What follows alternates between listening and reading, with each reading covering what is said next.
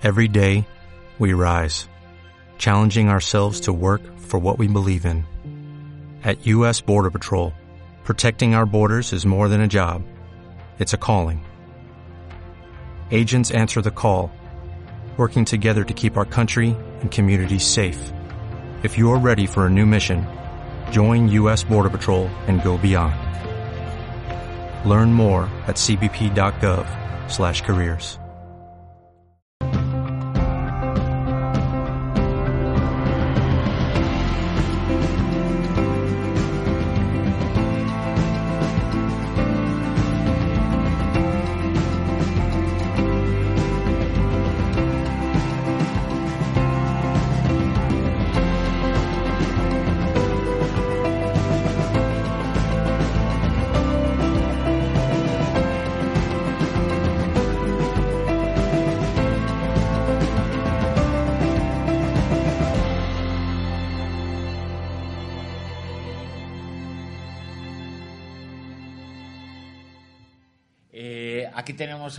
Miguel Pedrero en la presentación de este libro, Dios eh, existe, la última investigación, el último trabajo de Miguel. Eh, viniendo para aquí yo he hecho una cosa que me ha hecho pensar en el, en el libro y es que he estado eh, hace un ratito, hace nada, hace media hora, una hora, con uno de los mayores asesinos del mundo. ¿no? Es, es un francotirador, eh, viajó a la guerra de Irak y se dedicaba a matar a gente y disfrutaba mucho matando a gente. Y a mí me lo ha contado con toda la naturalidad del mundo. Dice, bueno, unos eran los malos, otros los buenos, y yo mataba a los malos y disfrutaba encañonándoles y disfrutaba viendo cómo le salía la, la sangre. Y una de las preguntas que yo le hacía era si era creyente. Y él me ha dicho, por supuesto, absoluti, ha dicho, totalmente. Eh, en inglés ha explicado que él era muy creyente y que él creía en Dios. También le he preguntado que si su Dios aceptaría esa forma que tenía de trabajar, eh, su forma de matar y su eh, disposición de la vida de otros era legal, porque estaba autorizado eh, a ello, pero no deja de ser mm, matar, asesinar, aunque sea legalmente, y disfrutar con eso, disfrutar eh, pudiendo dominar la vida de otras personas. Y él me decía que yo no sé si mi Dios estaría contento o no con eso, que lo sabrá el día del juicio final. Eh, eso es lo que él, decía, ¿no? Y a mí me parecía absolutamente, bueno, yo no me lo podía explicar, solamente me lo podía explicar en una persona que tiene un discurso coherente, entre comillas, eh, de, su, de su trabajo, de que le exponía una serie de, de creencias, pero que se fundamentaban muchas en su creencia en Dios. Pero él creía, yo creo, más en el Dios de las barbas, eh, perdón por los que tienen barbas, ¿no? Eh, hablo del, icono, ¿no? Un poco que tenemos de eh, el Dios del báculo, el, Dios justiciero, el Dios interventor, el, Dios que nos han enseñado cuando éramos pequeños, cuando éramos chiquitos, y después creer mucho en ese Dios lo que provoca es que seamos agnósticos totalmente, porque ese no puede ser Dios. Y si ese es Dios, se tendrá que ver las caras con muchas personas. Se le han debido partir unas cuantas veces, por lo tanto, no existe el juicio final como nos enseñaron que, que existía, porque eh, o Dios es muy malo o es un criminal o, o nos hemos equivocado de, de personaje, pero eh, nos han dibujado, él decía, creo mucho en el Dios del Antiguo Testamento, el Dios que interviene en nuestra vida, el Dios que eh, determina lo que tenemos que hacer y las personas somos eh, piezas eh, que tenemos que cumplir con un guion, con un papel que nos ha asignado algo o alguien y que tenemos que coger o no tenemos eh, que coger. Pero este libro, Dios existe, no habla de ese Dios, precisamente lucha contra la existencia de, ese Dios. Eh, habla de un Dios el que parte de el conocimiento o desconocimiento científico de, de las cosas. A mí esa parte eh, me gusta mucho porque personas muy sabias, muy doctas, muy cercanas a Dios en el buen sentido de, de la palabra, en el sentido del conocimiento, en el sentido del saber, han mostrado su eh, absoluto desconcierto ante todo lo que nos rodea, ante todo lo que eh, existe, como si hubiera un gran orden en todo eso. Y ese orden puede ser la casualidad o no puede ser la casualidad. Dicen, y así nos lo han enseñado, y, así siempre nos lo han dicho, que antes de que existiera todo lo que existe, se produjo el eh, Big Bang y a partir de ahí el universo creció y nosotros formamos parte de ese universo. Y hay una frase en el, en el libro eh, muy buena porque dice, bueno, ¿y antes qué había? Y dice, la nada. Y él, Miguel, se pregunta, bueno, ¿y qué es la nada? Pues eso, la nada. Nada es como decir nada, porque la nada, eh, por mucho que algunos eh, se empeñen en eso, eh, la nada no puede existir y no puede definirse y no existe la nada y después el algo. Bueno, es un teorema muy difícil de explicar, pero yo creo que aunque no lo podamos explicar, todo el mundo lo entiende. Que no existe la nada, que, que todo es algo y antes de esos 15.000 años eh, tenía que existir algo. Y este algo en el que estamos eh, nosotros puede ser solamente un algo, una realidad, eh, lo que percibimos.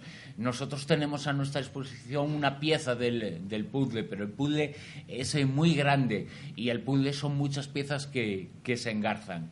Y Miguel parte de eso en el libro y es una parte en la cual personas como Heisenberg o como Einstein o como otros eh, muchos científicos eh, de primer nivel, científicos que pensaban que no solamente el azar o la suerte, aunque la suerte determina muchas cosas, eh, a Dios, no sé, o a lo que genere las cosas, le gusta jugar, no sé si a los dados, pero sí a la moneda, que salga o que salga cruz.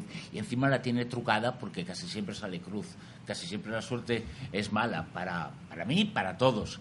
Eh, siempre sale, sale de cruz. Y eso tiene que tener algún orden, tiene que estar regido por, por alguien. Y a partir de ahí, eh, Miguel busca evidencias en su investigación, en su trabajo, busca evidencias de la existencia de ese algo más y va repasando diferentes eh, fenómenos y diferentes hechos que nos hacen creer o pensar que hay algo más que lo que se entiende como material o los eh, cinco sentidos o como lo queramos denominar.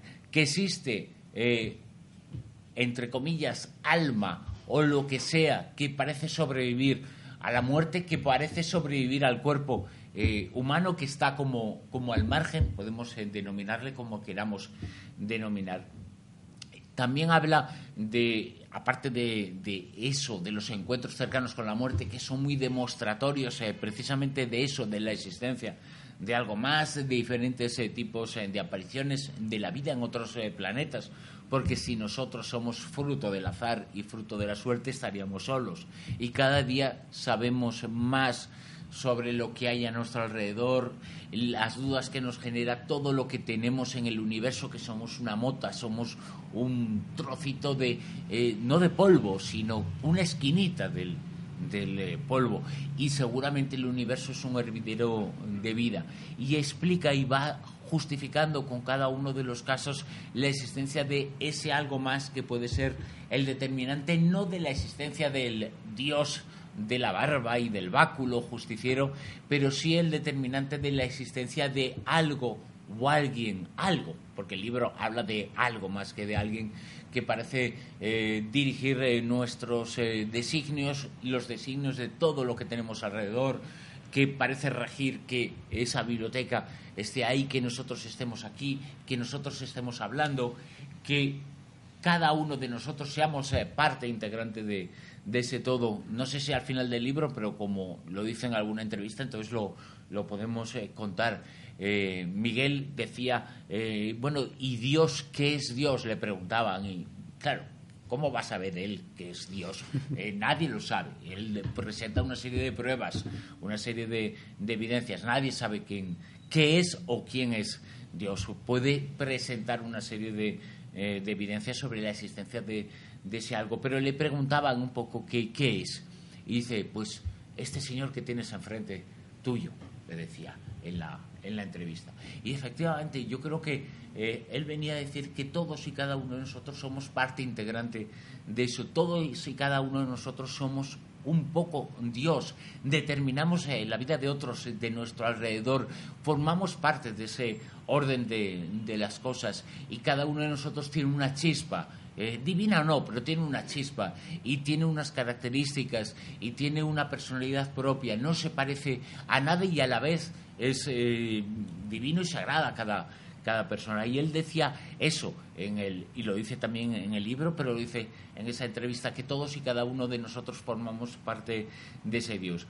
El libro yo lo recomiendo sobre todo, sobre todo a los ateos, especialmente a aquellos que eh, entran dentro de lo que se llama agnosticismo, que no es lo mismo que ateísmo, aunque la corriente general nos hace pensar en, que es lo mismo. No tiene nada que ver, eh, no es lo mismo. El ateo lo tiene claro, tiene una creencia en la no existencia de Dios y el creyente lo tiene también claro, tiene una creencia en la existencia de, Dios. El agnosticismo es eh, la búsqueda, el querer averiguar eh, si hay algo o no, el encogerse de hombros ante aquello que no tiene una, una respuesta. Y el libro habla mucho de eso, es formularse una pregunta y buscar eh, posibles respuestas a eso. Y Miguel lo hace como nadie. No voy a mm, descubrir ahora eh, las cosas de, Miguel porque ya lo ha demostrado en, libros anteriores. Es un investigador eh, excepcional que además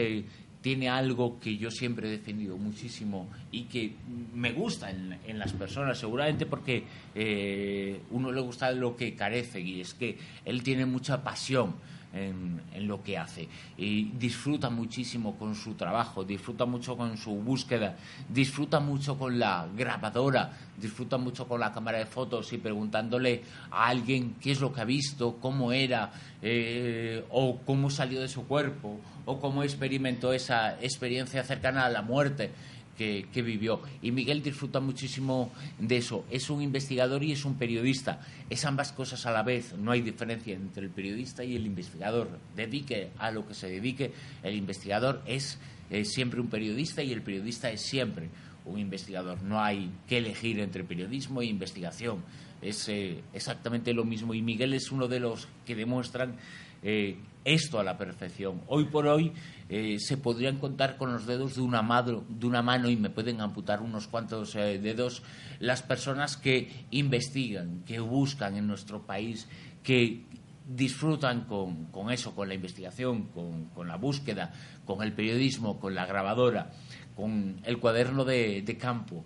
Y encima me puedo cortar todos los dedos de la mano menos uno para decir que Miguel no necesita hacerse fotos, Miguel no necesita tener eh, Facebook, aunque lo tiene y no le haga ni caso, no necesita tener eh, Twitter, porque lo tiene todo eh, aquí. Y su trabajo y su, su, búsqueda es eso, y su vida es búsqueda, lo que no quiere decir que sea una persona absolutamente llena y con la que se disfrute. Yo tengo la suerte de compartir muchas horas con él, compartir alguna comida muy rápida, porque es en mitad del, del trabajo pero todas las semanas eh, con él hay por lo menos eh, dos, tres o cuatro eh, comidas con él y es un momento que, disfruto, es un momento que yo califico los momentos como los que son medicina y los que no son medicina. Me refiero a, la parte metafórica de la vida. Y estar con él es medicina, sobre todo porque transmite esa pasión y sobre todo porque transmite en vida, es decir, transmite lo que debe ser Dios que en algún sitio estará y si no se verá las caras. Con Miguel seguro, que le sacará el micrófono, yo le sacaré la mano y le zurraré un poquito. Entonces, yo os dejo con él, que os cuente parte de sus eh, investigaciones, que descubréis las muchas que hay en las casi 300 eh, páginas eh, del libro su trabajo, su investigación, porque es un investigador, como digo, como hay muy pocos, de los que disfrutan y de los que les encanta eh, perseguir y con una, con una pista, con un nombre, con un dato, a partir de ahí busca y luego tiene algo que es muy digno eh, de él y de las personas que quieren ser eh, como él, que es la paciencia, el saber descansar, el saber meter en la nevera un tema que no es actualidad porque haya ocurrido ayer, es actualidad porque ha ocurrido, sin más. Y es importante eh, contarlo. Y Miguel es una de esas personas que a mí la vida me ha dado la fortuna de tener cerca. Yo no sé si existe Dios o no, pero si existe, de las pocas cosas por las que le tengo que dar las gracias es de que me acompañe una persona como, como Miguel y de poder tenerla cerca. Y sobre todo, vosotros opináis eso mismo después de lo que os tiene que contar él. Gracias.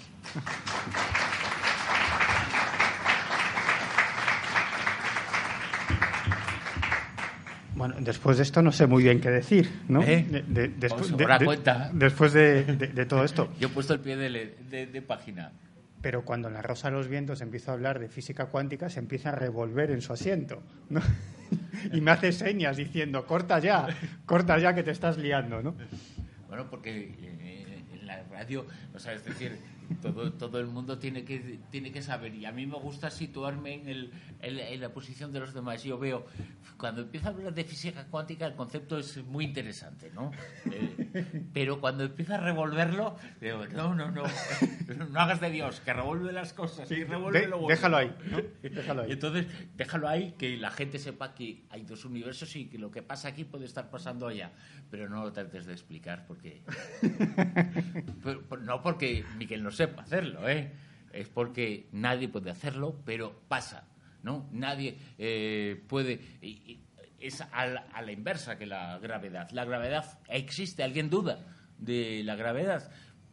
Pues nadie duda, pero no lo va a experimentar tirándose por la ventana, ¿no? Pues, pues básicamente al revés, ¿no? Todo el mundo sabe que la física cuántica funciona, pero no la trates de explicar porque porque es bastante incomprensible. Pero bueno, pero es eh, fantástico que exista. Es tan incomprensible como la existencia de Dios. Pero ahora nos va a contar él porque ha llegado a la conclusión de que ese Dios existe, el Dios del algo más, no el Dios eh, justiciero y el Dios eh, vengador, el que nos han enseñado a creer precisamente para lograr no creer. Sí, estoy, estoy de acuerdo. Traía una serie de diapositivas, voy a intentar seguirlas o no. Ya, ya veré. Fíjate, la, primera sí, sí que la voy a seguir, sí que la, voy a poner. ¿Sabéis quién es este, este hombre, no? Si, lo sabéis. Bueno, antes de nada os voy a hacer una pregunta. Ya.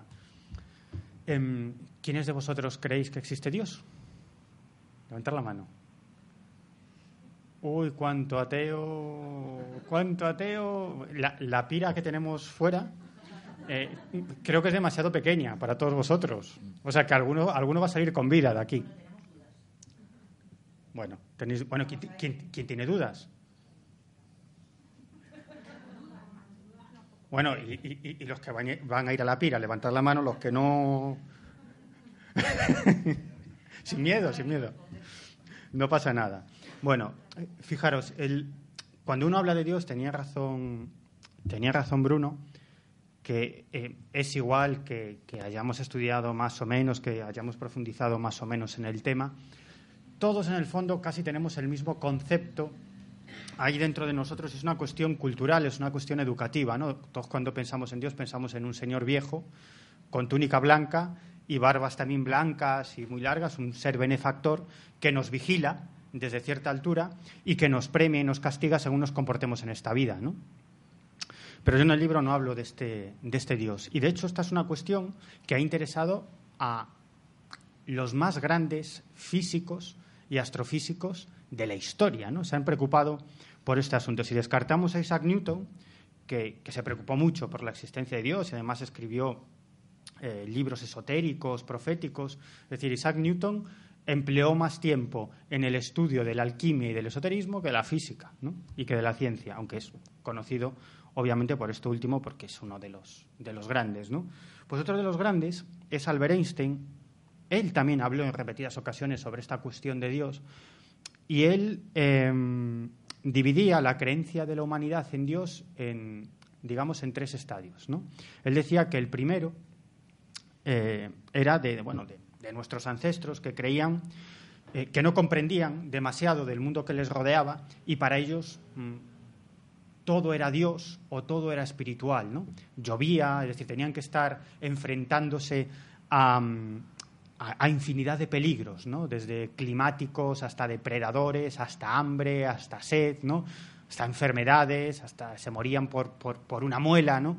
Es decir, constantemente estaban en peligro, ¿no? Con lo cual necesitaban a Dios. Para ellos Dios estaba, casi diría, en todas las cosas, ¿no? Era una religión eh, animista de, un Dios terrible, ¿no? En un segundo estadio, pues, pues es el Dios de las religiones, ¿no? Un Dios que vigila, ¿no? el ojo que todo lo ve, que sabe todo de nosotros, de nuestras acciones y que premia y que, castiga. Y él hablaba de un tercer estadio que sería el, Dios que a él le gusta. Él, lo denominaba el Dios cósmico o el orden cósmico. ¿no? Él decía que los científicos, ante esta cuestión de Dios, son como un niño que entra en una enorme biblioteca y ve un montón de volúmenes. Y ve un orden. Que, que en esa enorme sala hay un orden. Incluso puede tomar uno de los libros, algunos de los libros, y leer algunos párrafos. ¿no? Y se dará cuenta están escritos en diferentes idiomas, algunos los entenderá más, otros menos, pero en el fondo el niño no entiende absolutamente nada, ¿no? pero sí que intuye, sí que percibe que hay un orden en todo esto. Pues para Einstein esa biblioteca es la metáfora del universo. ¿no? Einstein decía que en el universo existe un orden tan increíble que simplemente no deberíamos existir. ¿no? Y que comprender ese orden, en el fondo, es buscar a Dios. ¿no? Eso es lo que decía, lo que decía Einstein. ¿no? Y fijaros, si hablamos del equilibrio, es absolutamente increíble. ¿no? Em, se han llegado a hacer cálculos sobre qué posibilidades hay de que exista el universo. ¿no? Y las posibilidades son bueno, absolutamente remotas. ¿no? Uno, uno, de los grandes astrofísicos y matemáticos de la actualidad y divulgador científico, Roger Penrose, eh, realizó un, pues un ejercicio estadístico, ¿no? ¿Qué posibilidades había de la existencia del universo? ¿no? Y él calculó que era entre una, de una posibilidad, entre 10 elevado a 10 y a su vez elevado a 123. Bueno, esto es un número tan increíble que no podemos ni llegar a imaginarlo. Pensad que en todo el universo hay aproximadamente 10 elevado a 78 átomos. Es decir, un 10 seguido de 78 ceros. Es el número de átomos que hay en el universo. Bueno, pues esta cifra de Roger Penrose es infinitamente mayor. ¿no? Es decir, y según desde el punto de vista de la estadística, algo que tenga más posibilidades de, de ocurrir o menos posibilidades de ocurrir entre una y 10 elevado a 50 nunca ha sucedido en toda la historia del universo. Es decir, que es un azar tan absolutamente increíble. La primera pregunta es el orden cósmico. ¿Quién diseñó las fuerzas fundamentales que rigen el universo? ¿no? Es decir, ¿por qué están ahí? ¿Por qué están en, ese equilibrio tan increíble? Y, eso es algo que se preguntan muchos físicos, muchos astrofísicos, eh, muchos cosmólogos. Eh, ¿Por qué? ¿no? ¿Por qué la fuerza, la nuclear fuerte, eh, actúa em, a distancias microscópicas y hace posible que existan los átomos? ¿Y por qué la fuerza de la gravedad es muchísimo menos potente que la nuclear fuerte y, sin embargo, eh, afecta a grandes distancias? ¿no? ¿Por qué? ¿no? ¿Por qué la gravedad y el electromagnetismo están en tal equilibrio? ¿no? Que un ligero cambio llevaría al traste al universo. ¿no?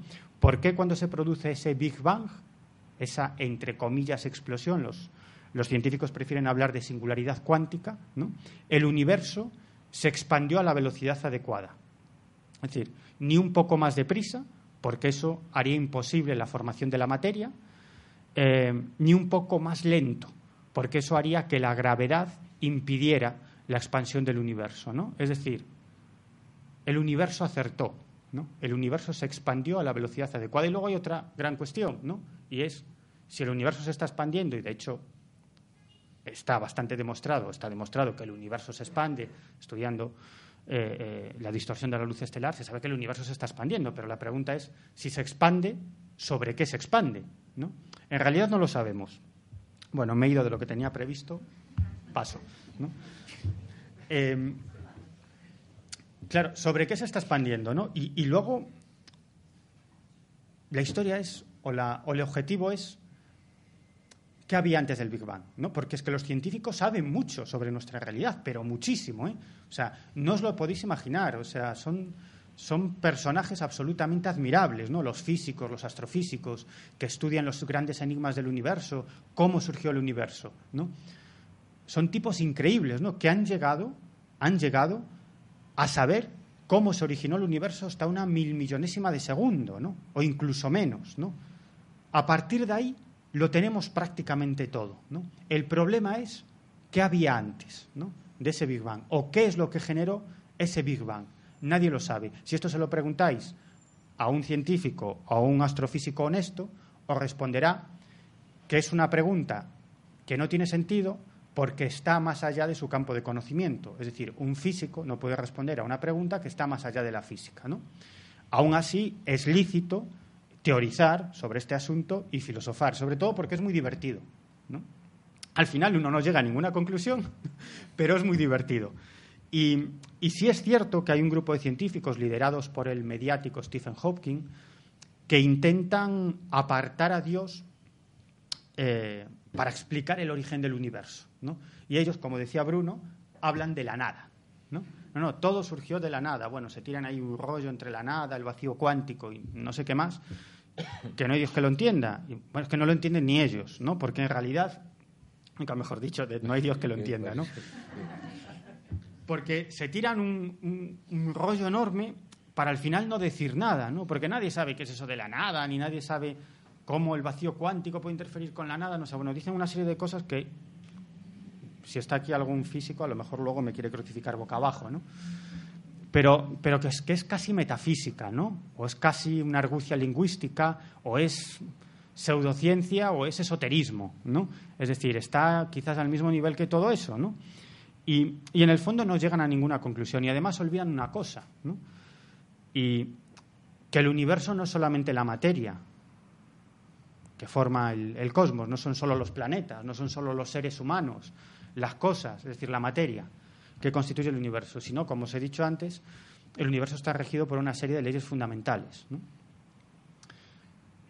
Por lo tanto, si existía algo antes del Big Bang, esa, entre comillas, nada, debían existir alguna clase de leyes fundamentales que hiciesen posible la existencia de la nada y que de esa nada surgiese el Big Bang, surgiese nuestro universo. ¿no? Es decir, tenía que existir algo, llamémosle como queramos. Y si existían alguna clase de leyes fundamentales que hacían posible la existencia de esa nada, ¿quién creó esas leyes fundamentales? En el fondo, es retrotraernos ¿no? o ir hacia atrás en esa pregunta sin respuesta. ¿no? Algunos eh, astrofísicos han ideado la solución. ¿no? Y para ello han tirado de una teoría que a mí me gusta mucho, ¿no? y que Bruno se pone muy nervioso también cuando la empiezo a explicar en La Rosa de los Vientos, que es la teoría del multiverso. ¿No? La existencia de infinitos universos paralelos. De hecho, ahora algunos astrofísicos, entre ellos Stephen Hawking, defienden que ese Big Bang no solo creó nuestro universo, sino quintillones y quintillones y quintillones de universos. De hecho, su visión de la realidad es absolutamente fantástica. ¿no? Para un tipo que intenta apartar esa causa primera del origen del universo, tiene una visión del cosmos absolutamente fascinante. ¿no? Para él existen infinidad o infinitos universos paralelos conectados por infinitos agujeros de gusano. Y que en ese proceso del Big Bang no solo se creó nuestro universo, sino otros muchos. Y Hawking y los suyos dicen, bueno, claro, en ese enorme Big Bang que creó casi diríamos que infinitos universos, em, la mayoría de ellos no llegaron a buen puerto, ¿no? Es decir, acabaron fracasando y desapareciendo.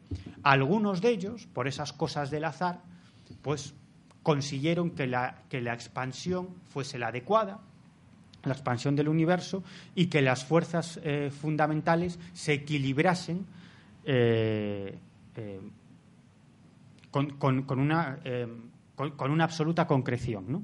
Eso es lo que ellos dicen. ¿no? En el fondo es irnos otra vez o retrotraernos otra vez a lo del principio, ¿no? Vale, vale, si eso está muy bien, aceptamos pulpo como animal de compañía, ¿no?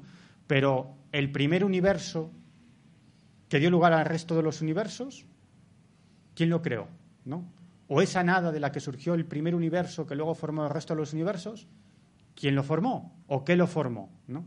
En el fondo es una pregunta sin respuesta, ¿no? Como decía el Big Bang es eso. Eso os lo cuento otro día. El universo.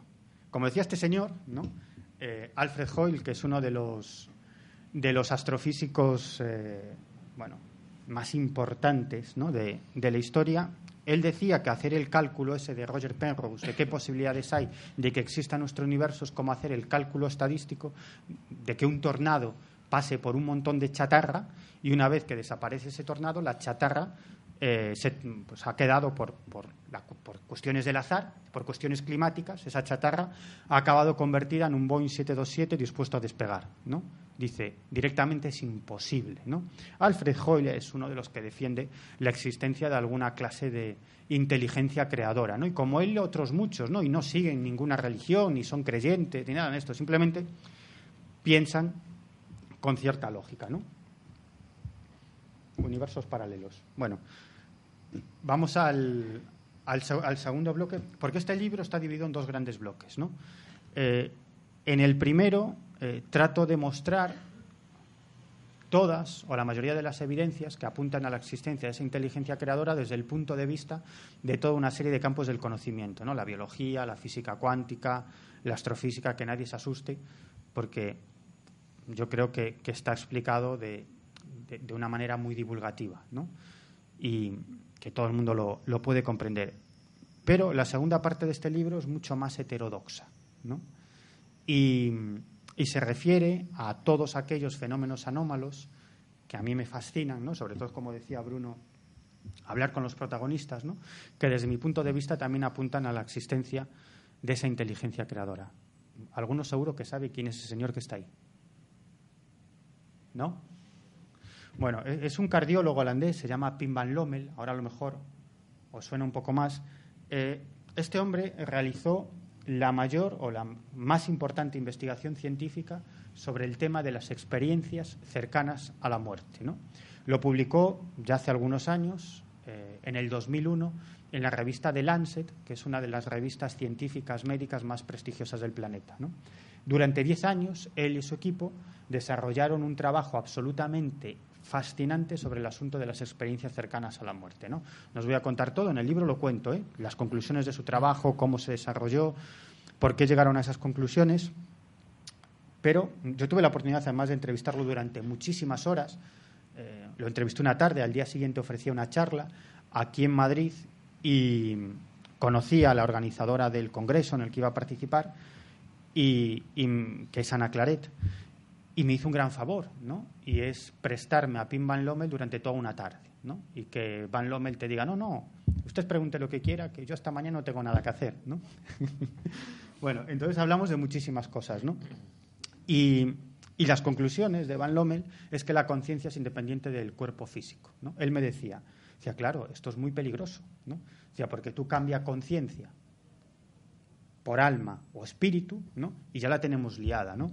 Él, de hecho, estaba muy dolido por los eh, enormes ataques que recibió por parte de sus colegas y, sobre todo, de algunos neurólogos. ¿no? Es decir, él sufrió una enorme campaña de desprestigio. Incluso intentaron que The Lancet retirara ese artículo y tal. Al final no lo consiguieron porque era un trabajo científico que había seguido todos los protocolos y había llegado a unas conclusiones absolutamente lícitas y racionales. ¿no? Pero él incluso tuvo que dejar durante un año la medicina, ¿no? porque decía que era absolutamente imposible, que, su mujer le decía, pero ¿por qué te atacan? ¿no? ¿Qué, les has, ¿Qué les has hecho? Bueno, en realidad lo que hizo fue atentar contra uno de los grandes dogmas de la ciencia actual, y es que conciencia, mente y cerebro son la misma cosa. ¿no? Claro, eso es muy peligroso porque atenta, como digo, sobre las bases sobre las que se asienta el actual pensamiento científico, ¿no? Y él me decía, es solo un dogma, ¿no? Es solo un dogma, ¿no? Porque no está demostrado fehacientemente y cualquiera que ponga en duda eso, bueno, se expone a lo más grande, ¿no? El trabajo de Van Lommel fue absolutamente fascinante, ¿no? Él colaboraba con varios eh, hospitales holandeses y cuando entraba un paciente que vivía una experiencia de muerte clínica eh, y luego relataba a los médicos que había vivido pues, una experiencia cercana a la muerte, ya sabéis, el túnel, la luz al fondo, no, todas las experiencias son iguales, ¿no? Os estoy contando, esto sería una experiencia tipo, ¿no? Traspasa la luz, se encuentra con sus seres queridos, ¿no? Le dicen que tiene que volver, ahí el repaso la propia vida, ¿no? Eh, pues él y su equipo entrevistaban a, a, este hombre, obtenían todos sus informes médicos, ¿no? Eh, obtenían eh, todos los electrocardiogramas y todas las pruebas habidas y por haber, ¿no? Eh, seguían su proceso de recuperación, ¿no? Y al final lo entrevistaban seis meses después, dos años después y ocho años más tarde. ¿no? Y con todo eso llegaban a una serie de conclusiones que, como digo, no me voy a centrar ahora en ello, pero que son fascinantes. Pero sí hay eh, una serie de casos que ha recopilado Pim Van Lommel en ese estudio que él decía, joder, Miguel decía, ¿cómo explicas eso? Decía, le podemos dar las vueltas que queramos, pero ¿cómo es posible que una persona que está muerta no solo sea capaz de ver su propio cuerpo desde cierta altura, ¿no? sino que sea capaz de describir cosas absolutamente eh, eh, alejadas de la posición de su cuerpo? ¿no? Lo que está sucediendo en otra sala, que está en otro lugar del hospital, o en su casa en ese momento, o en casa de un amigo. ¿no? Y él en su trabajo recoge un caso muy increíble, que es una, de una persona en Ámsterdam, creo recordar, le da un paro cardíaco en, en un parque, eh, pues la, gente intenta ayudarlo, llaman una ambulancia, entra eh, en muerte clínica en, en, el hospital y allí los médicos intentan reanimarle. ¿no? Y una enfermera, este hombre llevaba una dentadura postiza, ¿no? y le arrancó la dentadura, obviamente, para intentar el proceso de reanimación, y la dejó en cualquier sitio, en el primer sitio que vio, lógicamente, ¿no? Y finalmente este hombre se recupera, estuvo varios minutos en, proceso de muerte clínica, tuvo una recuperación más o menos lenta y en un determinado momento llamó, vio a esa enfermera y le dijo, oiga, usted venga aquí. Dice, usted estaba el día que yo entré aquí, usted fue una de las que me ayudó. Dijo, sí, sí. ¿Y de quién se lo ha contado? Dice, no, nadie, yo es que lo he visto. ¿no? Digo, no, y le quería decir que si me puede buscar mi dentadura porque me haría falta. Y la mujer le dice, ya.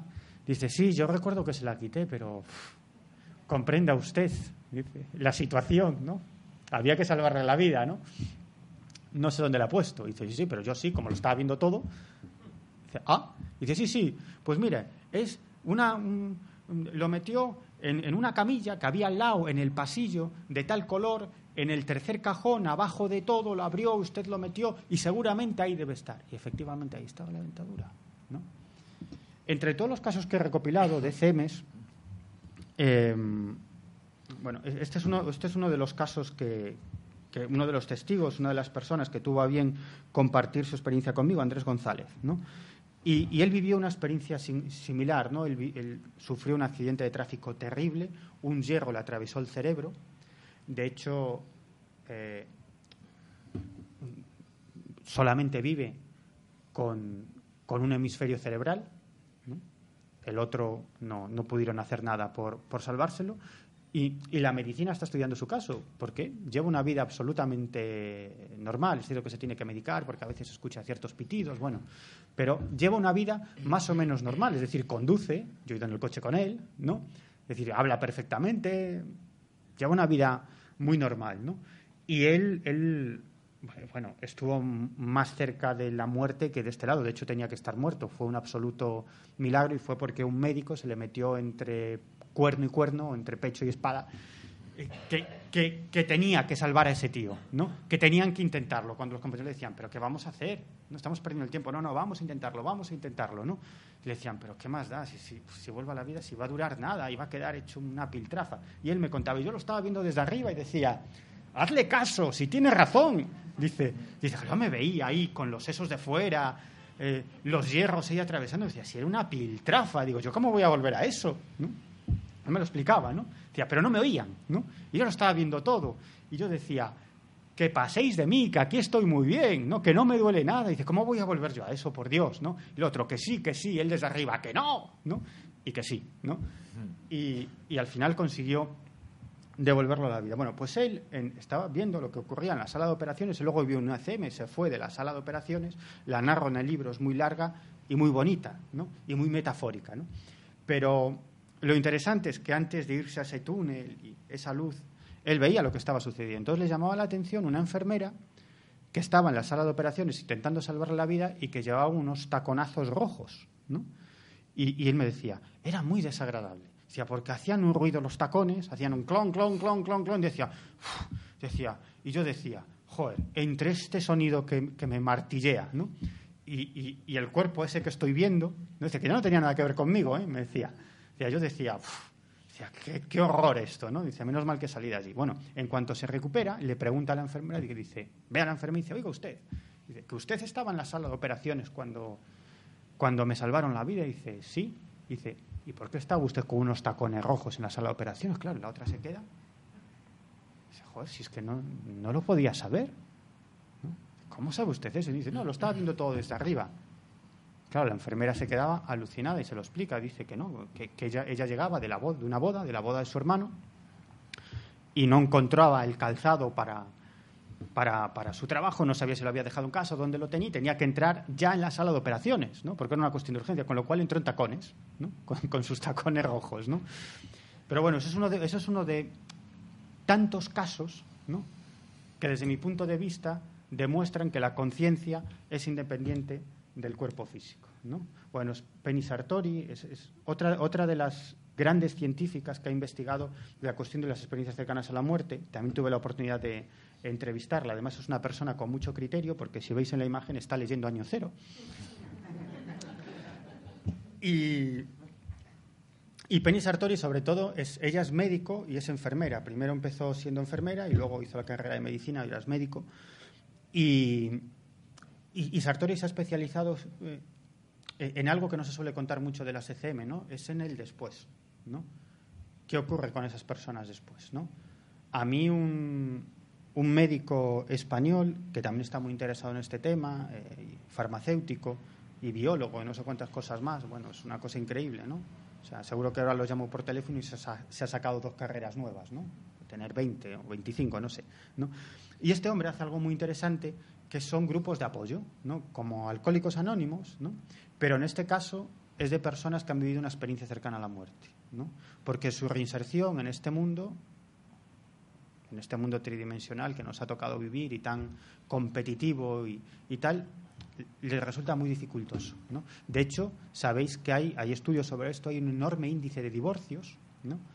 Eh, entre personas que han vivido experiencias cercanas a la muerte, ¿no? porque cambia su carácter, ¿no? sobre todo cuando son gente o parejas muy centradas en el éxito profesional ¿no? y material, las cosas cambian muchísimo. ¿no? Y este hombre me, siempre me, dijo una frase una vez que lo entrevisté que, a mí me quedó grabada, decía, no, no, es que esta, esta gente ya no es de aquí. ¿no? Decía, tienen un pie aquí y otro allá. Dice, él los denominaba profetas del más allá. ¿no? Además, todos ellos vienen con una sensación de misión, pero no misión de ser un líder religioso ni un líder político, sino con la misión de hacer la vida un poco más digna, un poco mejor a la gente que les rodea. Simplemente eso, se vuelven personas mucho menos materialistas, más humanos, más empáticas, más cercanas a los problemas de, los demás, eh, menos interesadas en, cuestiones mundanas, evitan las discusiones, ¿no? Bueno, se transforman, ¿no? Se produce en ellos un cambio de conciencia. Y muchos de ellos comienzan a desarrollar también una serie de capacidades psíquicas, ¿no? Eh, bueno, muchos, pero muchos, ¿eh? pero todo tipo de capacidades psíquicas, es decir, eh, telepatía, precognición, Em, la capacidad de leer los pensamientos de determinadas personas. Y yo me he encontrado con casos de personas que, han vivido una experiencia cercana a la muerte y tienen esa, esa sensibilidad tan a flor de piel que me cuentan que salen a la calle y perciben lo que están pensando y lo que les va a suceder eh, a las personas que, que se cruzan con ellos. ¿no? Y algunos de ellos incluso han llegado a, a estar en casa meses sin salir o prácticamente sin salir por esto, ¿no? Porque ven lo que les va a pasar a esas personas, tanto lo bueno como lo malo, ¿no? Es, es, habitual que a su alrededor se produzcan todo tipo de anomalías electromagnéticas, ¿no? Y también que reciban la visita, entre comillas, de entidades del otro lado, ¿no? Eso también es, es habitual, ¿no? Hay muchos casos de este tipo. E incluso también, son los menos, pero yo, yo he entrevistado a más de 100 personas que han vivido experiencias cercanas a la muerte, ¿no? Dos, que yo sepa, de esas 100 personas que he entrevistado, han acabado suicidándose. ¿Por qué? Porque todos los que experimentan una ECM eh, refieren que ese otro lado es absolutamente magnífico y maravilloso, ¿no? que hay una paz y un bienestar absolutamente indescriptibles. ¿no? Suelen perderle el miedo a la muerte, ¿no? pero es cierto que personas a lo mejor con muchos problemas o que no logran, digamos, reingresar en esta sociedad anhelan esa vuelta al otro lado, ¿no? Y ya os digo, yo me he encontrado, son los menos, ¿no? Pero con dos casos de dos personas que después de esa CM, tiempo después, además una de ellas intentó suicidar varias veces, ¿no? Bueno, eso también hay que contarlo, ¿no? Eso también hay que contarlo, ¿no? Pero, como digo, son, son los menos, ¿no? La mayoría de ellos lo que intentan es disfrutar de la vida, ¿no? Y exprimir la vida porque dicen que venimos aquí a, aprender. Y mm, este que veis en la, foto, en la, foto, es Eduardo Gil con el secretario de organización de Podemos, que ahora no me acuerdo el nombre, eh, Pablo Echenique. ¿no? Eh, Pablo Echenique no ha vivido ninguna experiencia cercana a la muerte. No, de, quien os voy a hablar es de, es de Eduardo Gil. Él es eh, militante del Partido Socialista en Calatayud, ¿no? Y, y, y, bueno, un tipo muy solidario que, que ayuda a todas las personas que puede. Además, tiene también una asociación para también para ayudar a personas que han sido víctimas de errores médicos, ¿no? A, a, a vivir con eso, etcétera. Es decir, es un tipo muy, muy solidario. ¿no? Y su vida cambió a raíz de una ECM, ¿no? Él vivió un derrame cerebral, eh, estuvo más muerto que vivo, eh, tuvo un proceso de recuperación eh, durísimo, ¿no? Durísimo. ¿no? Y, bueno, hablé con él varias veces y le pedí una foto para el libro y me envió esta, ¿no? Y digo, ¿por qué no, no? Que está con Pablo Echenique, que me parece bien, ¿no? Un tipo del Partido Socialista, ¿no? Con uno de Podemos, ¿no? En fin, no voy a entrar en política. Y, en fin,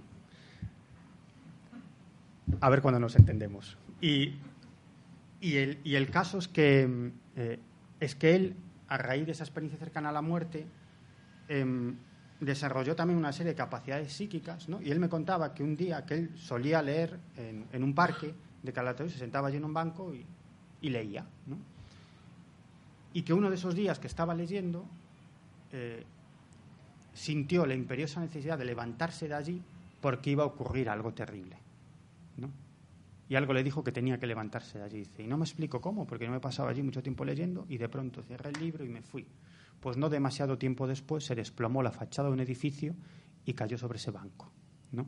Ese tipo de premoniciones son habituales en él después de vivir esta experiencia cercana a la muerte. No sé qué hora es, pero hoy, hoy no quiero enrollarme mucho porque sí me gustaría que me, que me preguntarais vosotros, ¿no? porque siempre me he hecho aquí un rollo tremendo ¿no? y ahora como Bruno no... No, son las 8 menos 20, tranquilo. Y 20, 20. Como ahora Bruno no me puede cortar, ¿no? Pues que no puedo cortar. Bueno, si puedes, si puedes, claro que puedes. Vamos, ya tengo puedes. experiencia.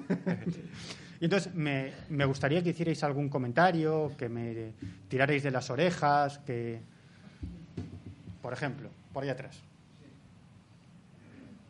Y, de, y, después, eh, tío, se lo decía porque hemos dicho, Dios no tiene barbas blancas. Sí, sí, a, a ver si ha venido a vernos Dios. Claro. Y dice, sí, sí, sí, soy el de las barbas blancas, que estás tú contando, ¿no?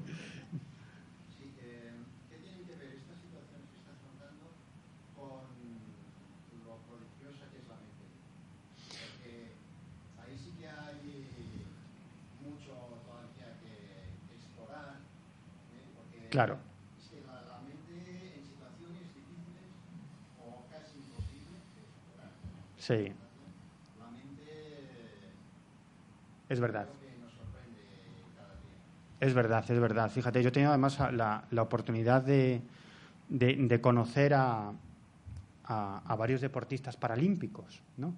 que tienen una historia absolutamente tremenda ¿no? de, de superación ¿no? y cómo alguien después de llevarse eh, un palo tan enorme, ¿no? Consigue salir adelante, encauzar su vida, ¿no?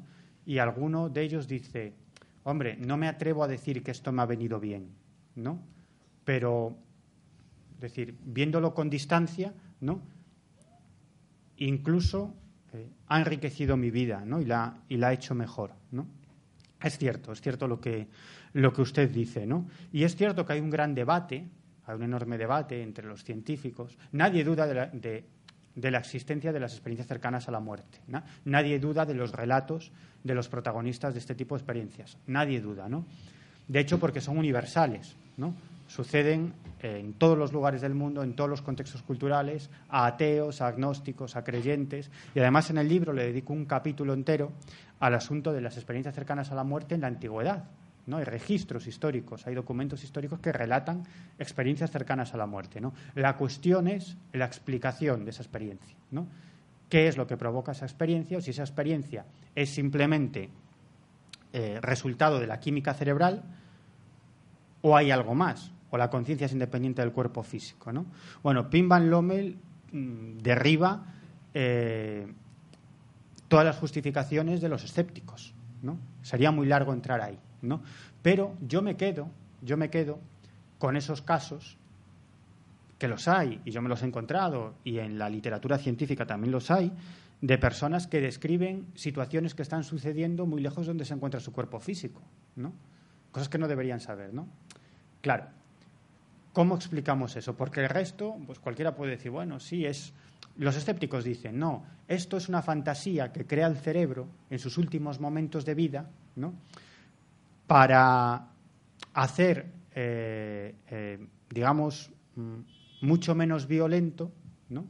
La muerte, ¿no? A esta entidad biológica que somos los seres humanos, porque sabéis que, la finalidad del cerebro no es contarnos la verdad, sino es hacer que esta entidad biológica sobreviva. Por eso muchos de vosotros que habéis hecho la mili, yo no la hice, eh, a lo mejor recordáis ¿no? el servicio militar con, bueno, con, em, con, con, con, enorme gusto, ¿no? o lo recordáis o tenéis recuerdos muy amables de, de vuestro servicio militar cuando probablemente no lo pasasteis tan bien. ¿no? Eso sucede también en el instituto. ¿no? Todos recordamos nuestra época del instituto, que bien nos lo pasamos, y a lo mejor si volvemos a esa época resulta que no nos lo estábamos pasando tan bien y disfrutando tanto de la vida. ¿no?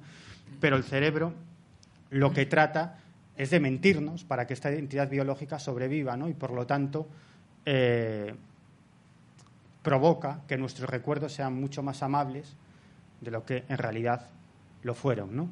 Pero, en fin, todo esto viene a decir que, las experiencias cercanas a la muerte, desde mi punto de vista, apuntan a que la conciencia es independiente del cuerpo físico. Y luego hay muchas cuestiones, ¿eh? Nos podríamos meter en muchas cuestiones, ya digamos muy metafísicas, ¿no?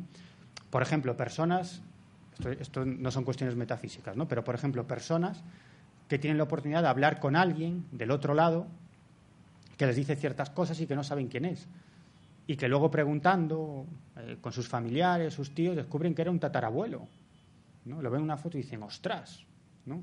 si esta es la persona que me encontré yo ahí arriba y nunca habían visto esa imagen ni sabían, ni sabían quién era. ¿no? Es decir, ¿cómo puedes explicar eso? Ok, y también hay casos en alguna experiencia cercana a la muerte, una entidad espiritual o un familiar fallecido le comente cosas que van a suceder en su vida en los próximos años, ¿no? o cómo se va a desarrollar su vida. ¿no? ¿Cómo explicas esto? Mm, sí, sí, claro, claro. Sí, sí. hay una casualidad. En estos casos o en esas entrevistas que has tenido de cientos de personas que han estado cerca de la muerte o que hayan superado un proceso de muerte clínica, que sean mentes entrenadas. Mentes entrenadas, no. Yo no me he encontrado, yo las personas con las Sí, sí. No, yo las personas que me he encontrado son gente absolutamente eh, normal y corriente. ¿eh? Es decir, vamos, personas normales que de pronto se encuentran con esta experiencia. No, no. Seguramente los hay, ¿eh? porque hay casos de CMs de todo tipo que te puedas imaginar, ¿no? Pero los que yo he podido entrevistar personalmente no me he encontrado ningún, ningún caso con este tipo de personas. ¿Alguien más? Dios. Sí.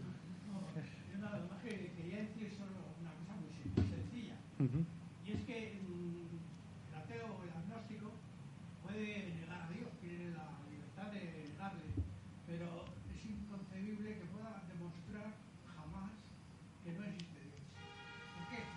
Pues porque Dios es como una ecuación que no tiene explicación, no tiene resultado, no tiene solución. ¿Por qué? Pues simplemente porque Dios no está simplemente para venir a una clase y demostrar, mira, este soy yo. Es decir, Dios no se va a manifestar para decir, yo soy esto o soy lo otro. Entonces es lógico que nadie, la ciencia, nunca pueda dar respuesta a esa ecuación, porque esa ecuación, el principio que tiene es de que no tiene solución. Claro, Pero lo que es auténtico inconcebible todavía que el ateo y el agnóstico se plantee que Dios no existe. Lo más que puede llegar a decir es, yo le niego, pero no puede decir jamás que no existe. Fíjate, yo, tengo un amigo, un amigo ateo que, que alguna vez me hizo una reflexión que yo creo que es muy acertada. ¿no? Me dice, ¿por qué te preocupas tanto en averiguar si existe vida después de la vida? Si todos lo vamos a saber, ¿no? tarde o temprano. Y fíjate, me decía, si hay algo, fantástico, ¿no? Muy bien. Si hay algo, ¿para qué has perdido la vida en averiguar si hay algo? Si lo vas a saber. Y si no hay nada, ¿para qué has perdido el tiempo intentando saber si hay algo? ¿no? Digo, bueno, en el fondo tiene razón, ¿no? Pero es cierto que uno y, mu y mucha otra gente, pues tenemos una enorme curiosidad por saber qué hay al otro lado, pero si es posible antes de ir al otro lado, ¿no? Sí, es pero casi de todas formas, Miguel es como aquella gente que entrega su vida a la lucha contra la pobreza. Nunca va a estar como un pobre, Claro. eh, una de las personas con las para que está luchando que sea mejor su vida y su entorno y sin embargo que dedique toda su vida a eso, aunque no vaya a ser como, como ellos, Claro. porque va a hacer el mundo mejor, Claro. ¿no? Y va a encontrar respuesta en, en eso, ¿no? Claro. Yo, yo creo que, que todo el mundo tiene derecho a hacer cosas que no se puedan tocar y medir, porque precisamente eh, no sé si Dios existe o no, pero si no existe o, o es- o- o lo que sea, pero están buscándonos siempre que no tengamos eh, esa empatía, ese eh, querer, ese, la curiosidad, es Claro. lo que eh, lo que nos hace humanos, ¿no? Claro, Lo claro. que nos hace divinos, entre, entre comillas. Claro, ¿no? claro, claro. Es, es una reflexión que me hace un poco de guasa, ¿no? Pero es cierto que, que, claro, Bruno tiene razón, ¿no? La curiosidad humana pues es insaciable, ¿no? Y todos queremos saber y más que todos en alguna ocasión nos hemos hecho esa pregunta, ¿no? De una u otra manera, de forma más o menos consciente, ¿no? Es de dónde vengo, qué hago yo aquí y qué ocurrirá cuando este montón de huesos y carne deje de funcionar, ¿no? Me gustaría explicaros una cosa y es la luz al final del túnel, ¿no? Que a mí es algo que me alucina, ¿no? Sobre todo la descripción que ofrecen las personas que, que viven una ECM y tienen la oportunidad de cruzar esa luz o de permanecer en esa luz, ¿no? Y utilizan palabras diferentes, pero todos quieren decir lo mismo, ¿no? Unos dicen, allí dentro se sentía una paz inenarrable. Otros dicen, desprendía un amor y un bienestar que es indescriptible. Otros dicen, aquello era Dios. Otros me dicen, yo me sentía como en casa. Ese era mi hogar. Eso es algo que han repetido muchos, ¿no? Yo era eso. Yo formaba parte de la luz. Es decir, mi viaje, mi nacimiento en este planeta, en la Tierra, ha sido un viaje horrendo, ¿no? Horroroso, ¿no? En el que uno tiene que sufrir. Además, muchos utilizan la palabra sucio, ¿no? Dicen, es un lugar sucio y pesado, ¿no? Comparado con ese, con ese otro lado, ¿no? Y esto a mí me hace pensar en, en una de las teorías eh, metafísicas más extendidas, ¿no? o esotéricas, si queréis, que viene a decir em, que en realidad Dios no es algo externo a nosotros, sino, como bien decía antes Bruno, que todos formamos parte de Dios, ¿no? que todos formamos parte de esa inteligencia creadora que en su afán de experimentar, de aprender y de adquirir nuevos conocimientos, entre comillas, se divide ¿no? y renace por miles de millones de seres ¿no? en diferentes planetas y en diferentes universos. ¿no? Y una vez que fallecemos, hacemos ese viaje de vuelta y regresamos, regresamos a, a- a lo que somos en realidad, ¿no? ese principio de todo, esa inteligencia cósmica y otra vez vuelta a empezar. ¿no? Yo lo digo en el libro, ¿no? cuando explico esta historia, digo, yo no sé si esto tiene algo que ver con la realidad o es pura fantasía, ¿no? pero si no es así, debería serlo. Sí.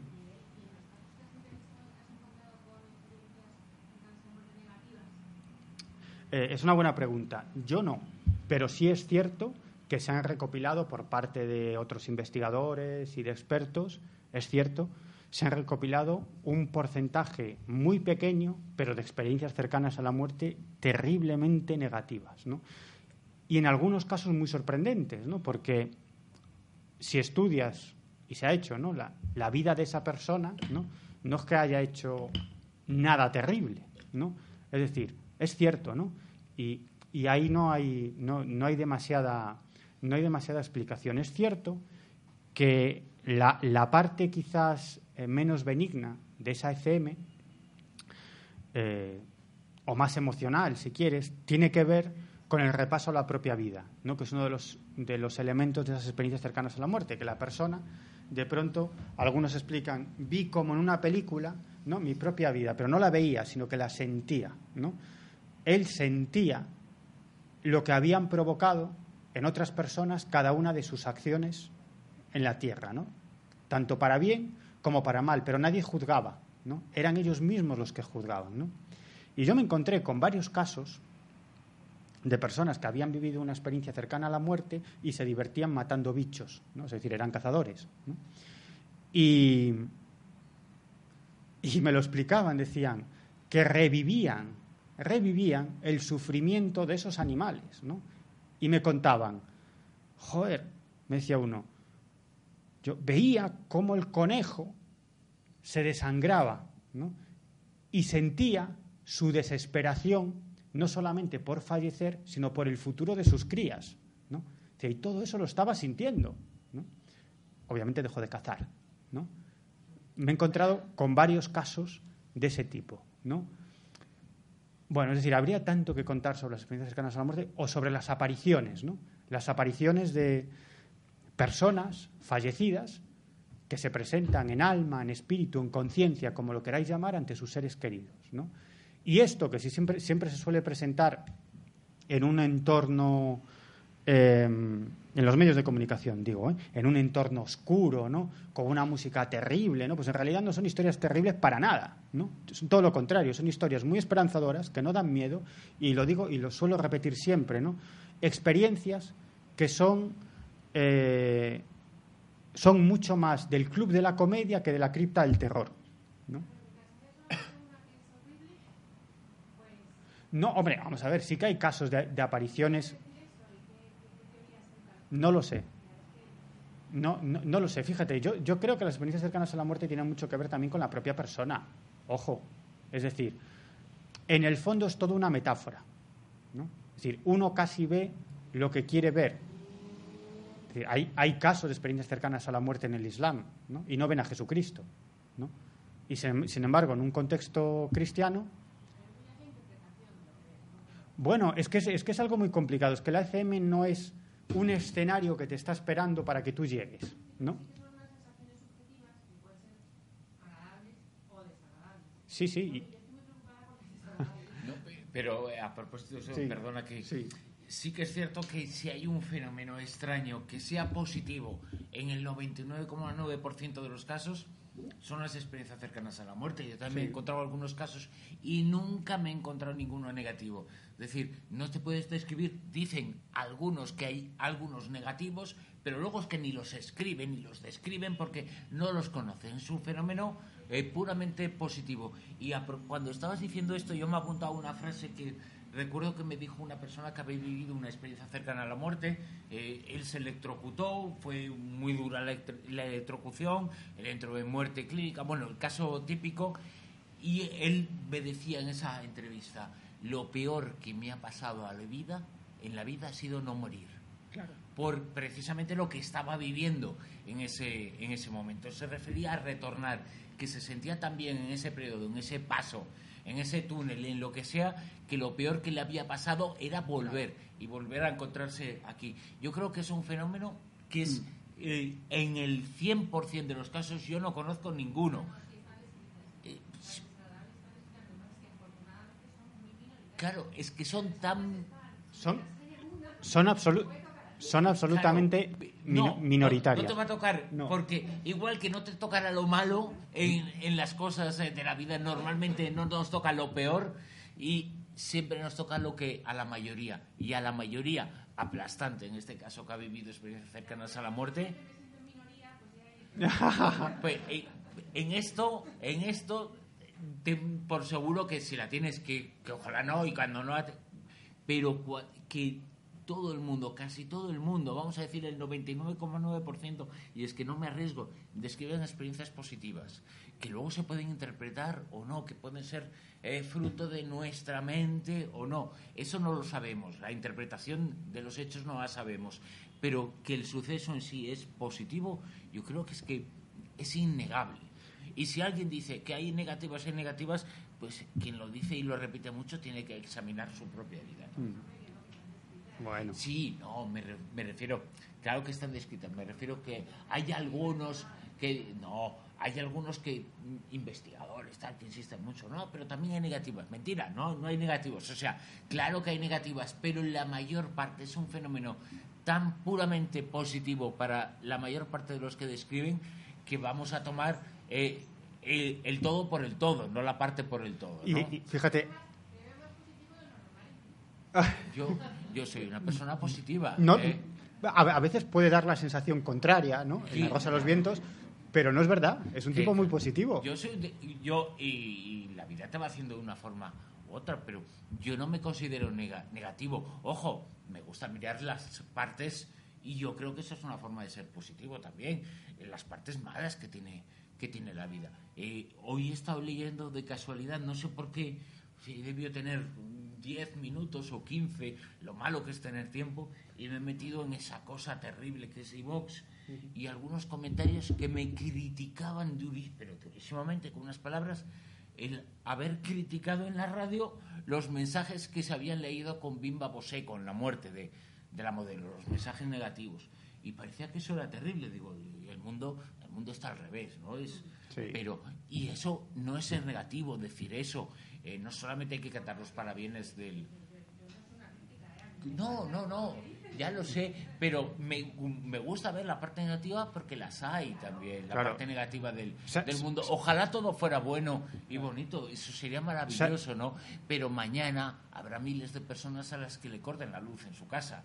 Entonces, pero eso también hay que denunciarlo y no es ser negativo. Eh, denunciarlo, y, ya hay, y ya hay demasiadas personas en los medios de comunicación que solamente hablan de lo positivo, ¿no? Es decir, todo es maravilloso, vamos a poner música y tal. O sea, tiene que haber alguien con dos cojones, ¿no?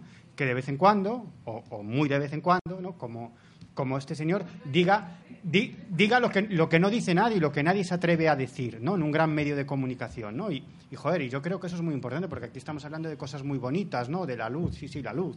Pero por ahí seguro que algunos se la han cortado no hace mucho, ¿no? Y háblales tú a esta gente de, de la luz al final del túnel, ¿no? Lo que quieren es, es la luz de, para tener luz en casa y poder calentarse, claro, ¿no? Luego también ha apuntado, perdona, y Miguel, que te corto y interrumpe, he apuntado otra no, estoy acostumbrado. que creo que es un, es un concepto importante, sobre todo en, en este libro. ¿no? no hay que arrepentirse nunca de creer en Dios.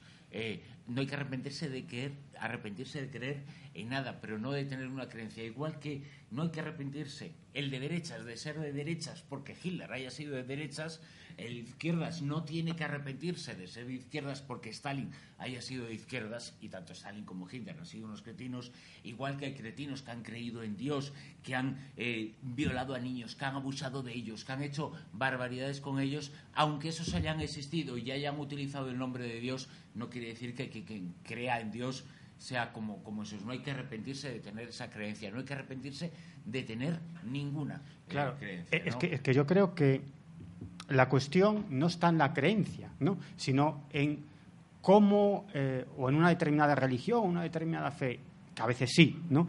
pero está más en cómo la persona interpreta esas determinadas creencias. Fijaros, ayer eh, estaba en un debate, me, me, llamaron para hablar de este libro en un sitio que no me hubiera imaginado jamás, ¿no? En el programa de La Tuerca que presenta Juan Carlos Monedero, ¿no? Por, eso la foto de Chenique. Por eso la foto de Chenique, ¿no? O sea, no me hubiera imaginado jamás que me llamaran de ese programa para hablar de Dios, ¿no? Y la verdad es que fue un debate muy agradable eh, en el que en realidad todos defendíamos la existencia de Dios, ¿no? Bueno, menos Monedero que, hacía de ateo, ¿no? Pero, pero de ateo muy respetuoso, y, en realidad éramos cuatro en la mesa y tres estábamos bastante de acuerdo en nuestra concepción de Dios, ¿no? Como una inteligencia creadora, como ese orden cósmico, como, la búsqueda de una respuesta a los grandes enigmas del universo, pero una de las personas que se sentaban en la mesa era, era una mujer eh, católica, ¿no? muy creyente y seguidora pues, de, los preceptos de, la Iglesia. ¿no? Y, al final fue la que recibió eh, pues, pues, digamos, las embestidas, ¿no? o, las, entre comillas, críticas, que fue todo muy amable, de los demás, ¿no? Y, en realidad yo, yo, le decía en ese debate al final, decía, si es igual lo que creas, ¿no? O sea, a mí me encanta que exista gente como esta mujer, ¿no? Porque ella es enfermera y trabaja con enfermos paliativos, ¿no? Y les dedica su vida, ¿no? Por lo tanto, ¿qué importa cuál sea su creencia o que yo piense que está equivocada o ella piensa que yo no estoy no estoy en el camino correcto en mis pensamientos. Y eso no importa. Es decir, su creencia, en este caso, le ha servido o la ha utilizado para hacer algo enormemente positivo por los demás, ¿no? Y ella dedica su vida. además me contó cosas muy alucinantes y muy esperanzadoras, ¿no? De, y me habló mucho de lo que significan los cuidados paliativos y tal. Y, y en el fondo no estábamos de acuerdo, ¿no? Pero porque desde mi punto de vista su creencia a lo mejor era un tanto rígida, ¿no? Pero es igual, es decir, mm, aprovechaba esa creencia o la utilizaba para, para, ayudar a los demás. Y respecto a lo que decía Bruno antes, yo me he encontrado con muchos casos donde los médicos logran salvar, salvar la vida a una persona y lo primero que dicen cuando regresan a la vida es hijos de puta. Te imagínate, ¿no? el médico que le ha salvado la vida y lo primero que dice el tipo es, hijo de puta, ¿no? De, ¿por qué me has sacado de ahí? ¿no? ¿Por qué me has traído de vuelta aquí? ¿no? Eso, eso sí, me he encontrado varios casos de, de este tipo. ¿Alguna cosa más? Sí, por ahí.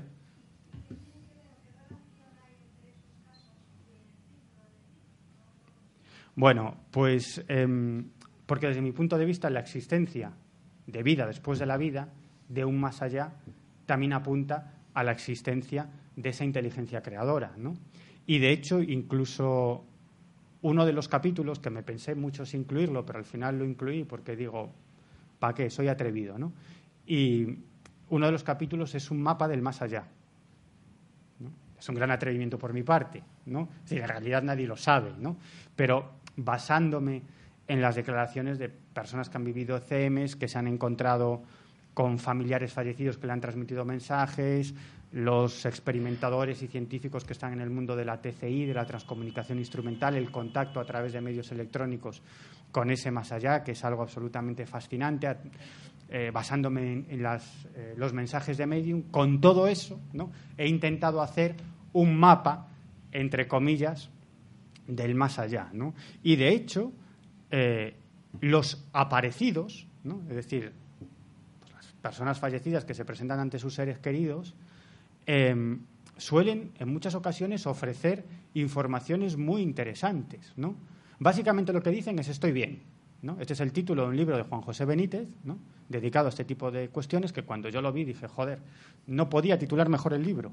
¿no? Es decir, probablemente a mí no se me hubiera ocurrido. ¿no? Dos palabras y que concretan y describen perfectamente la base de este tipo de experiencia, porque siempre dicen estoy bien, ¿no? Pero os decía antes que yo me he encontrado muchos casos de este tipo que son más del club de la comedia que de la cripta del terror, ¿no? Me acuerdo un caso de una mujer ya mayor a la que se le apareció su padre, que había fallecido hacía muchos años, ¿no? Ella estaba en la cama, se había metido en la cama, todavía no se había dormido, bueno, y aparece su padre, ¿no? Una luz, ve una luz y aparece su padre, la cintura para arriba. Esto también es muy habitual, ¿eh? Que aparezcan de la cintura para arriba, ¿no?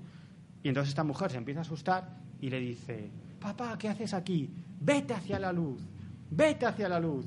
Y el padre, el entre comillas fantasma, le contesta, cállate, qué luz ni qué hostias, atienda a lo que le tengo que decir, ¿no? O sea,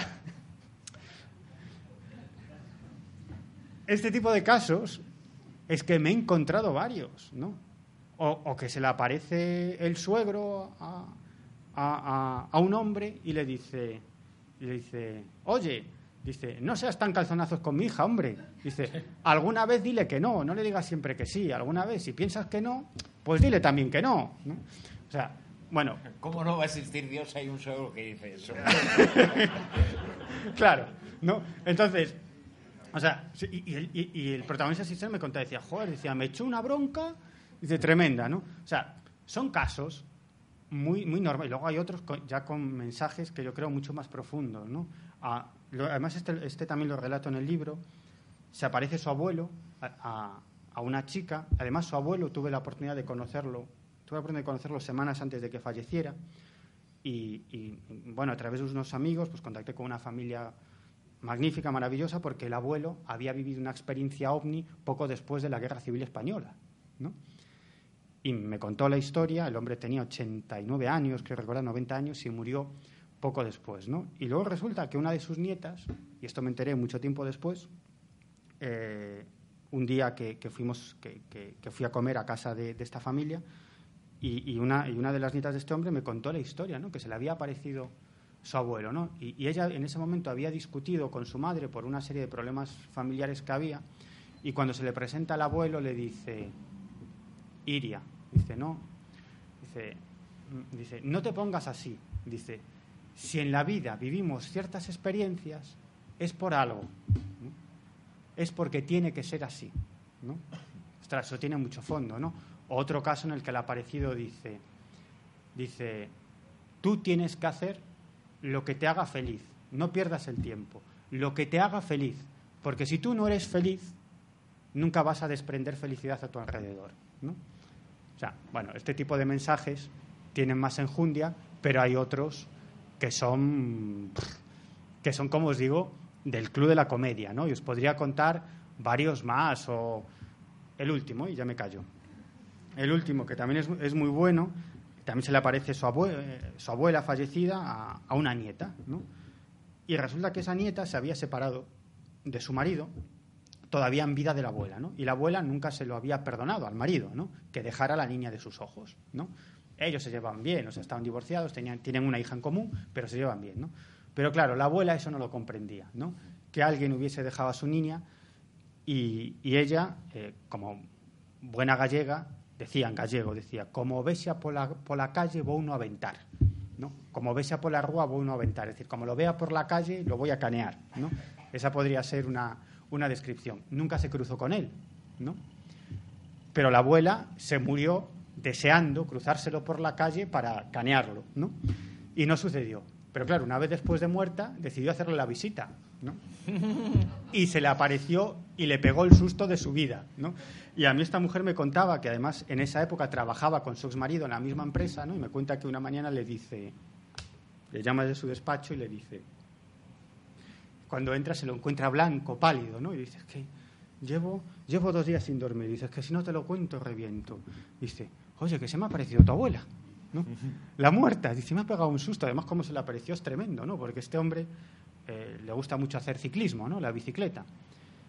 Y, un fin de semana, un sábado por la mañana, pues salió a pasear con la bicicleta, ¿no? Entonces iba por un camino de tierra, a las afueras de la ciudad de La Coruña, y estaba lloviendo. Comenzó a llover, llovía muchísimo. Entonces se encontró a una señora mayor que estaba sentada a una piedra debajo de un árbol y que la hacía así con la mano.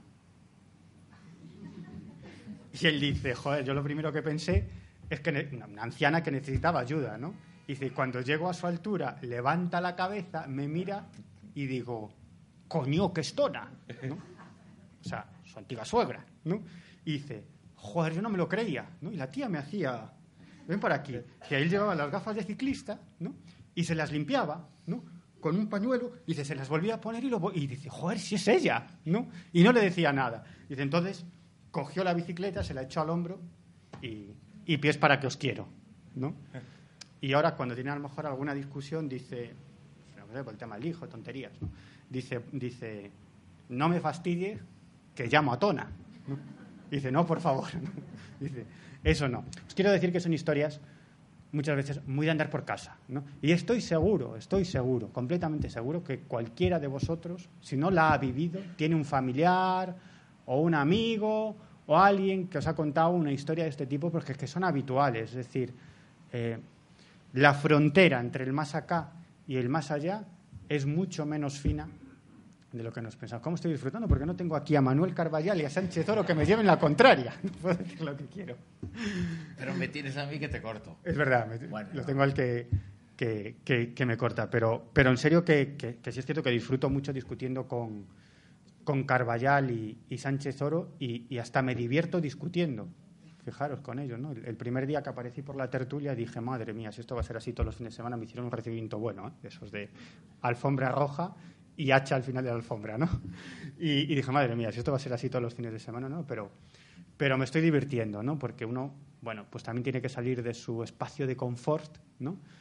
Y, y encontrar a alguien que no, que no opine igual, ¿no? Pero la verdad es que nos divertimos mucho, mucho discutiendo y yo creo que eso es lo bueno, ¿no? Que personas que, que opinamos de forma absolutamente diferente en tantas cosas, en otras no, ¿no? Pero en muchas cosas opinamos de forma absolutamente diferente, podamos discutir tranquilamente sin llevar esto al, al terreno personal, ¿no? Que no tiene ningún sentido. Es de las, de las pocas veces sí que uno piensa, a veces hace falta que sea televisión también la, la radio, porque hay gente que, que no entiende que eh, cuatro personas que se sientan a una mesa, discutan, se pelean, digan lo contrario unos a otros y se griten y que luego pues, sean amigos. Eh, creo que el programa intenta, y gracias a Miguel también, intenta demostrar eso, que sí que las personas pueden, pueden llevarse bien. Y a veces eh, veo algunos mensajes, que son pocos, eh, afortunadamente, pero algunos mensajes que cuando hay una discusión de él conmigo, o de él con Manuel, o de Manuel con Juanjo Sánchez Oro, en la tertulia, digo, del, del programa, que hay, que hay una discusión y parece que es una demostración de que se llevan muy mal. Pues no, todo lo contrario. Las personas, aunque tengamos unas ideas muy distintas, nos podemos llevar bien. Eh, o nos debemos llevar bien. Las personas no se tienen que llevar mal nunca. Y ellos nunca se han hecho daño. Y, pensar distinto no es eh, llevarse mal, todo lo contrario. En el mundo estamos para, para eso. Para unos creer en Dios, por ejemplo, y para otros no creer en Dios, y para otros hacerse preguntas y discutir y hablar, como, como aquí, como en cualquier... A, veces cuando discutimos, cuando levantamos mucho la voz, fijaros, nos acaba entrando la risa. O sea, discutimos tanto que decimos, joder, ¿no? Eh, o sea, nos estamos aquí casi peleando por, por una cosa que, que, en el fondo tampoco tiene importancia, son otras cosas las importantes, ¿no? Pienso yo, si existe Dios o, o no existe Dios, ¿no? Es una pregunta metafísica, una pregunta filosófica, está muy bien, pero bueno, existen otras, otras cosas más perentorias del aquí y la ahora, ¿no? que yo creo que son, que son más importantes. ¿no? Y, y ya está. Ya, ya, está, que eh, hay una obligación, antes de salir os van a, a pedir que está exigido coger el libro porque Miguel os lo va a firmar y si no nos deja salir, o sea que os vais a tener que aguantar aquí hasta mañana. Bueno, a, los ateos, a lo mejor si me traen el libro, los libero y al que está, al que está esperando en la pira, le digo que a ese le perdone la vida. De todas formas, me, vas a perdonar, pero es que si no, no, no me puedo callar. Eh, yo esta mañana, como no, o sea, no he trabajado, es falso decir, no, he ido al trabajo exactamente porque había muchas cosas. Que lo veo todos los días, lo veo los fines de semana y lunes a viernes. sí, sí. Eh, en la revista, porque trabajamos en la misma editorial, en diferentes revistas, pero en la misma editorial y nos, eh, nos vemos. le, tengo a él, no tan cerca como aquí, pero como, como si estuvieras en, en la primera fila. Y pero esta mañana no he ido a la revista porque, bueno, pues había, tenía muchas cosas que, que hacer luego, a partir de las, de las dos y, y lo que queda todavía. Y me vais a perdonar, ¿no? Pero es que he tenido, como he tenido ahí un par de horas en casa, he trasteado un poquito en el ordenador, he mirado Instagram y he visto una foto, un vídeo, digo, si Dios no sé si existe. Va a hablar de una mujer. Claro, pero las diosas sí, porque he visto el último vídeo de Jennifer López y si alguno de vosotros tiene alguna duda de si Dios existe, se le va a quitar viendo ese vídeo. Y si le queda alguna duda más, pues coja el libro y ya no habrá ninguna. Ese Dios, el que no tiene barbas, el que no, el que no enjuicia. ¿Eh? Pues anda que no tenéis dioses, ¿no? Claro. Y oye, y yo le pregunto, ¿qué, pero qué hacías viendo un vídeo de Jennifer López y no leyendo Dios existe?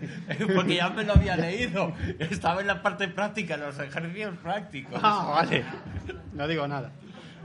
¿Qué va? Estaba y, y Dios existe porque te tienes que dar con la baba porque no hay forma de traspasar la frontera entre las dos realidades. Pero bueno, bueno, de momento. Pero la esperanza siempre le queda a uno de saltar el charco y quizá ah, el continente es muy grande, pero quién sabe, ¿no? Las casualidades existen. Fíjate, existe el universo, imagínate. Pues eso, pues eso, las casualidades son muy grandes. Y, pero si, eh, lo aprovecho para decir, si alguno tiene un teléfono de alguien, de alguien que lo conozca, no te preocupes que yo soy periodista y yo la puedo localizar. ¿eh? y si alguno duda, que mire el último vídeo de ella.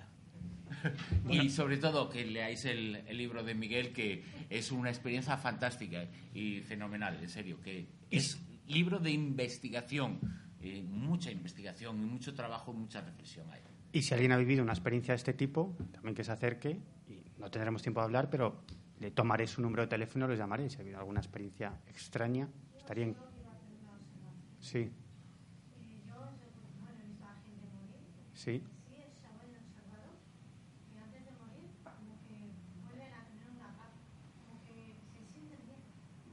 yo, yo no he visto a nadie morir, esa es la verdad. Pero sí eso me lo han contado personas que trabajan con, en paliativos, ¿no? Con terminales, ¿no? Mm. Mm. Yo, yo nunca, la verdad es que yo nunca he visto a una persona fallecer, la verdad. Eso también es muy habitual. Eso es muy habitual. Los, los médicos, enfermeras que trabajan en, con este tipo de pacientes podrán contar infinidad de historias de este tipo. ¿no? No sé si será verdad, si será un, un gesto de la cara o lo que sea, pero intenté estar tranquila porque llevaba pensando en ello mucho tiempo, que iba a llegar el momento. Y sí le dije que fuese tranquila, que había sido una buena madre, que fuese con su marido, que seguramente estaba bien su padre, y sonrió. Fíjate, Mientras fallecía. fíjate. Hay gente que tiene unas experiencias muy buenas dentro de, de lo malo y es eh, fantástico. La muerte, eh, sobre todo para el que se queda, la muerte nadie duda que es una mierda y que es una de las cosas que nos hace pensar en que no puede existir nada porque se van las personas que, que queremos, pero que por lo menos nos queden mensajes, e ideas y recuerdos de ese momento como el que nos dices, ¿no? Que, eh, que, son- que, que sonríe, que transmite paz, bueno, pues que por lo menos que nos quedemos con, con eso. Es lo que hace pensar que, que existe algo, ¿no? Mm. El que ella estaba viendo algo, o sea, a mí me dio la sensación de que ella estaba Mm. viendo algo, porque a mí no me miraba, ella miraba. Mm, Y Seguramente. Tus padres, seguro que tus padres, están, vete tranquila, aquí ya estamos todos bien, ya no tienes ningún problema. Y, Pues te sí, dejó un mensaje interno y ahí lo tienes, ¿no? Mm. Pues ya.